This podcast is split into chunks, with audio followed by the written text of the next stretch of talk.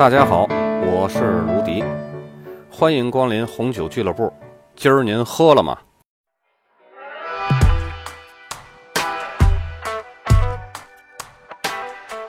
近日啊，随着微博热搜榜的河南玛莎拉蒂，一个河南商丘的小县级市永城，尽人皆知了。一个二十三岁的女孩以时速一百二十以上的速度驾驶玛莎拉蒂，将停在直行道上等红灯的一辆宝马车撞飞十多米，现场惨烈程度啊，堪称灾难片儿。事后呢，交警部门官方公布出来，该女孩的血液酒精含量。达到每百毫升血液含有酒精一百六十七毫克，已经超过了醉驾认定标准一倍以上。那么她到底喝了多少酒呢？我们来一探究竟吧。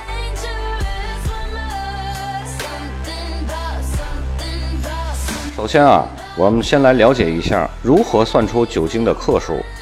例如，一瓶五百毫升的啤酒，酒精度数呢为三点五度。它的乙醇含量是多少克呢？这里就有一个公式了，就是用酒的重量乘上度数，就是这瓶酒的酒精克数。刚刚的例子啊，就是用五百毫升乘上百分之三点五，也就是零点零三五，等于十七点五克酒精。要是将这个醉酒程度数量化呢，就可以用血液酒精浓度来表示，即血液中所含有的酒精百分比。一毫升血液中如果含有零点八毫克酒精，则血中的酒精浓度为零点零八，这在我们国家就是醉驾的起步价了。那么问题来了，人体因性别和高矮胖瘦的不同，怎么换算这一瓶酒让我们的血液酒精浓度达到多少呢？当然，最精确的只有验血才能获得最精确的数字。不过有一个血液酒精浓度图表。可以根据摄入酒精克数和身体体重，以及饮用时间长短来推算出大概的数字。这里啊，将体重、性别和年龄也纳入到了参考系数。这些因素会影响身体代谢酒精的这个速度。打个比方，一个一百斤的人和一个二百六十斤体量级的胖子，同样的时间长入摄入相同数量的酒，也就是相同的酒精克数。他们的血液酒精浓度肯定也是不一样的，胖子肯定比一个普通人的血液酒精浓度要小得多。同样的比方，相同的体重、相同的饮用时间长度，男女之间也是不一样的。因为男性体内水分比女性多百分之九，男性的体内水分含量是百分之六十一，女性的体内水分含量是百分之五十二。这就使男性身体自带的更多的水分可以稀释酒精。所以，男性比女性在其他条件相同的情况下，血液酒精浓度要低很多。还是同样的比方，相同的体重都是男性或者是都是女性，饮用的时间长度不同，血液酒精含量浓度也是不一样的。同样的体重、同样的性别、同样数量的酒，喝三个小时跟喝一个小时，体内血液酒精浓度差的是很多的。还有一点就是，随着年龄的增长。新陈代谢变慢，身体无法像以前那样迅速地处理酒精了。另外还有一点就是醒酒，咱们这儿说的这醒酒不是把葡萄酒倒进醒酒器里醒酒啊，而是人喝多了以后要醒醒酒。这个醒酒一般都是按照喝完最后一杯来计算，每过一个小时就会从总的血液酒精浓度减掉百分之一点五。说了这么多，如何把酒精克数和体重换算成血液酒精含量的浓度呢？国际通用的计量单位啊是一个标准杯。这一个标准杯指的是什么呢？指的是任何含有十四克纯酒精的酒精饮料。十四克纯酒精是多少呢？打个比方，一份标准杯的啤酒是三百四十毫升，也就是半瓶。啤酒的酒精度数一般是四到六度。一份标准杯的葡萄酒是多少呢？是一百五十毫升，也就是五分之一瓶。葡萄酒的平均度数啊是十二度。一份标准杯的烈酒约是四十五毫升，也就是一奶奶。烈酒的酒精含量啊更高，它可以达到四十度。如果大家对刚才这个一份标准杯的酒精十四克是一个什么概念，只是一个量上的概念。那么接下来呢，我再跟大家伙说说这个十四克的这个纯酒精，它会起到什么样的作用和带来什么样的后果。按照体重来换算啊，一个一百二十斤的男人和一个一百四十斤的女人，对于这一个标准杯的酒精十四克，那就是一个坎儿了。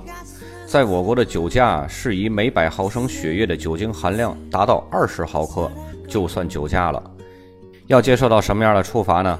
扣十二分，暂扣驾照六个月，处一千到两千的罚款。这就是一份标准杯酒精的概念了。然后呢，另一个坎儿就是三份标准杯的酒精含量四十二克，按照体重来算，还是这一百二十斤的男的和一百四十斤的女的。这时三份标准杯呢，就会达到酒精含量每百毫升八十克。这在我国就算醉驾了，是要判刑的。刚刚我说的这个醉驾要判刑的八十毫克呢，是多少呢？就是喝了两瓶啤酒，或是半瓶葡萄酒，再或者就是一瓶底儿的烈酒。当然，女人啊，很少有超过一百四十斤的。那你想想，一百四十斤的喝了这点儿，含量都这么高了，你要是个苗条的小姑娘，那你血液酒精含量不就更高了吗？大家啊，可以利用你们自己掌握的这两个信息，也可以估算出验血才能得出的这种精确酒精含量。用这个血液酒精浓度图表啊，找出你的血液酒精含量。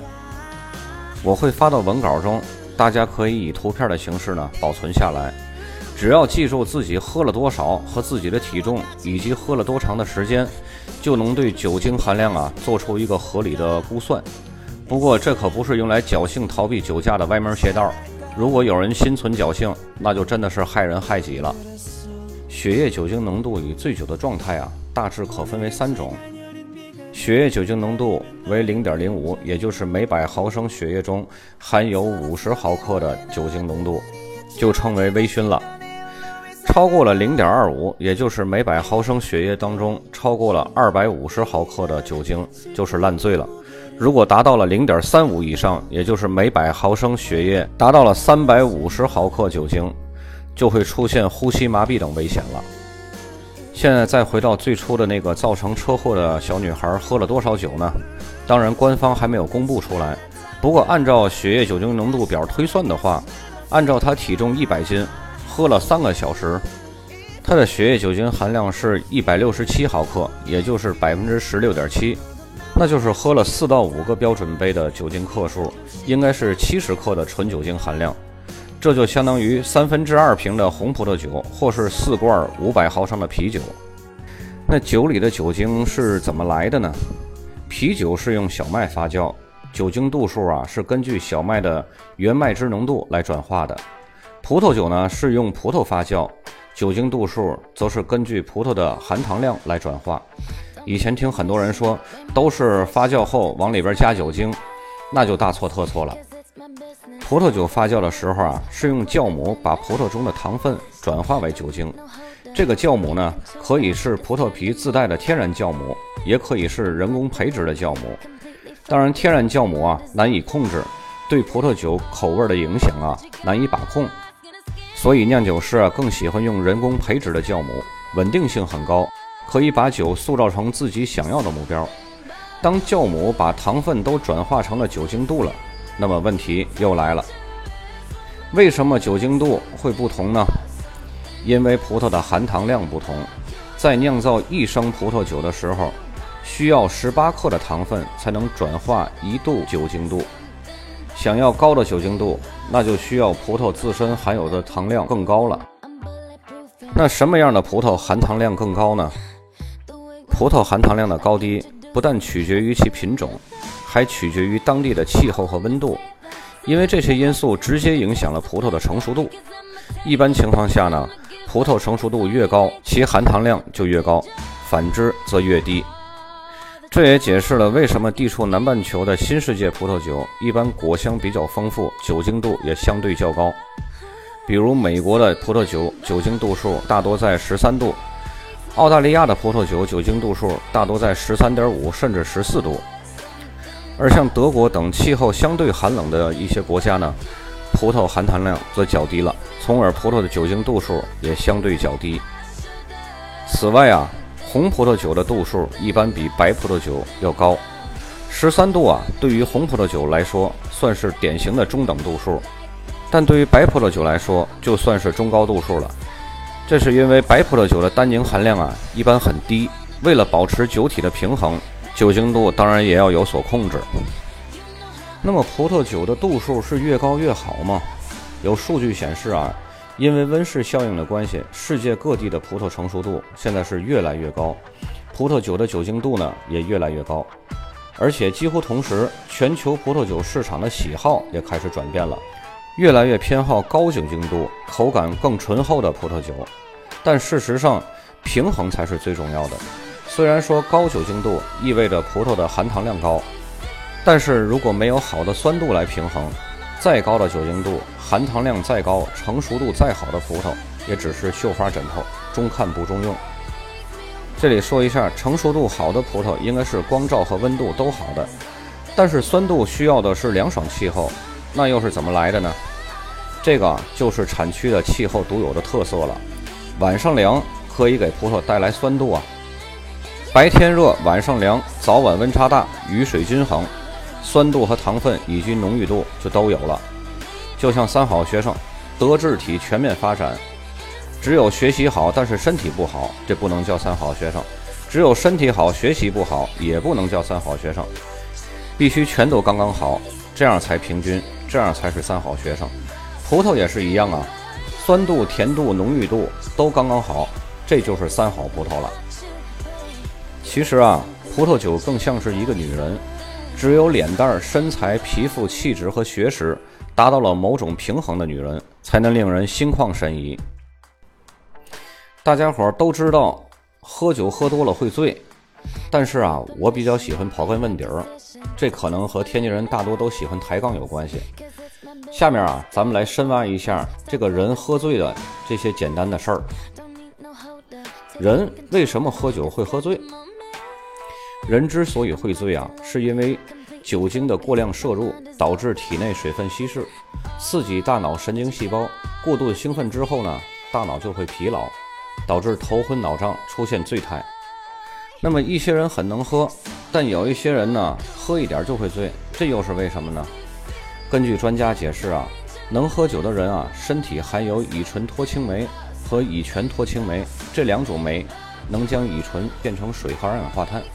尽管多喝了几杯，也不会醉倒，而另一些人呢，身体内缺乏这两种酶，喝酒就容易醉了。那么，为什么喝醉了会脸红呢？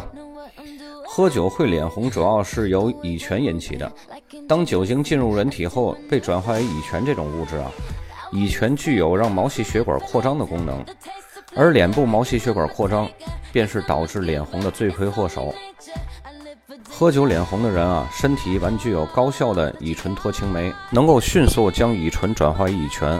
喝酒脸红的人不容易伤肝脏，而那些脸越喝越白的人啊，则往往缺少这两种酶。这种人只能靠肝脏来慢慢分解酒精了，从而呢让肝脏负担较重，受损程度则更高。那么喝醉了为什么会吐呢？这个就是因为酒精的代谢物乙醛。导致的胃肠平滑肌痉挛，以及乙醛进入大脑对呕吐中枢引起的刺激。呕吐冲动啊，是由人体的呕吐中枢和脑部化学受体诱发区共同作用的结果。专家认为啊，呕吐是过量饮酒后的正常生理反应。呕吐的直接结果就是减少酒精的吸收，所以喝完了酒呕吐也是一件好事儿。跟大家说了这么多酒精是怎么来的，还有酒精到底是怎么回事儿，也说了由微博热搜河南玛莎拉蒂所引起的这一系列的话题。当然，具体的处理结果呢，还要以官方的公布为准。接下来呢，我就给大伙说说这几个世界上对于治理酒驾比较严厉的国家吧。嗯，首先说新加坡，酒后驾车在新加坡如果是初犯。也仅仅是罚款加监禁的处罚，但是如果要是二进宫，那就要开始皮鞭子伺候了。值得一提的是，在行刑前啊，这个皮鞭子，在清水里都会浸泡一夜，目的是让其充分吸收水，而增加韧性，从而避免干燥时呢，在行刑时这个皮鞭子会抽裂了。每一鞭子都需要打得皮开肉绽，承受不住这种酷刑的人呢，就当时就晕倒在现场了。就是《探清水河》里边唱那一句：“皮鞭子蘸凉水，我定打不容情啊。”很多新加坡的罪犯呢，在犯罪之后都会哀求法官，宁愿多坐长时间的牢，也不愿意接受这种鞭刑的刑罚。然后马来西亚呢，他对于这个酒驾者被拘以后啊，就会请他的配偶跟他关在一块儿，也到这拘留所来。这种连带责任啊，就是动员身边的人对其加以监督和辅导。同样要负连带责任的国家呢，还有韩国和日本。如果说到全世界对于酒驾刑罚最重的两个国家呢，一个就是萨尔多瓦，一个就是保加利亚了。保加利亚对于第二次酒驾的人就会处以枪毙的极刑，然而萨尔多瓦啊，对于初次酒驾的人就会处以枪毙的极刑。所以说，咱们中国处理酒驾的这种事儿啊，还是很仁慈的。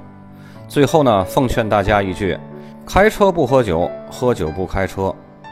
如果大家有什么新鲜的话题，也可以在评论区给我回复，说不定你的话题就会成为咱们下一期的主题。好，今天就到这里，咱们周五见。